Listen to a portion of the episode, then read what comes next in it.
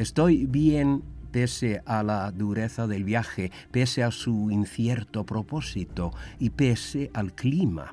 Este sol del sur me empieza a matar. El calor es tan sofocante, tan pegajoso. Además me estoy quemando a pesar de los cuidados. No puedo llegar al encuentro del rey Alfonsus y sus hermanos todo colorada, con la cara curtida como un viejo lobo de mar. Por fin hemos entrado en Castilla. Ya no hace calor, ya hace frío.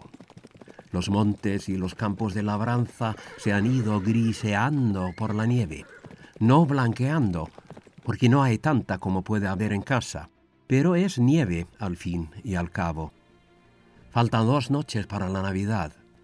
Nos encontramos delante de un burgo llamado Soria, muy tierra adentro y, como en anteriores ocasiones, salen a recibirnos, dos jinetes esta vez.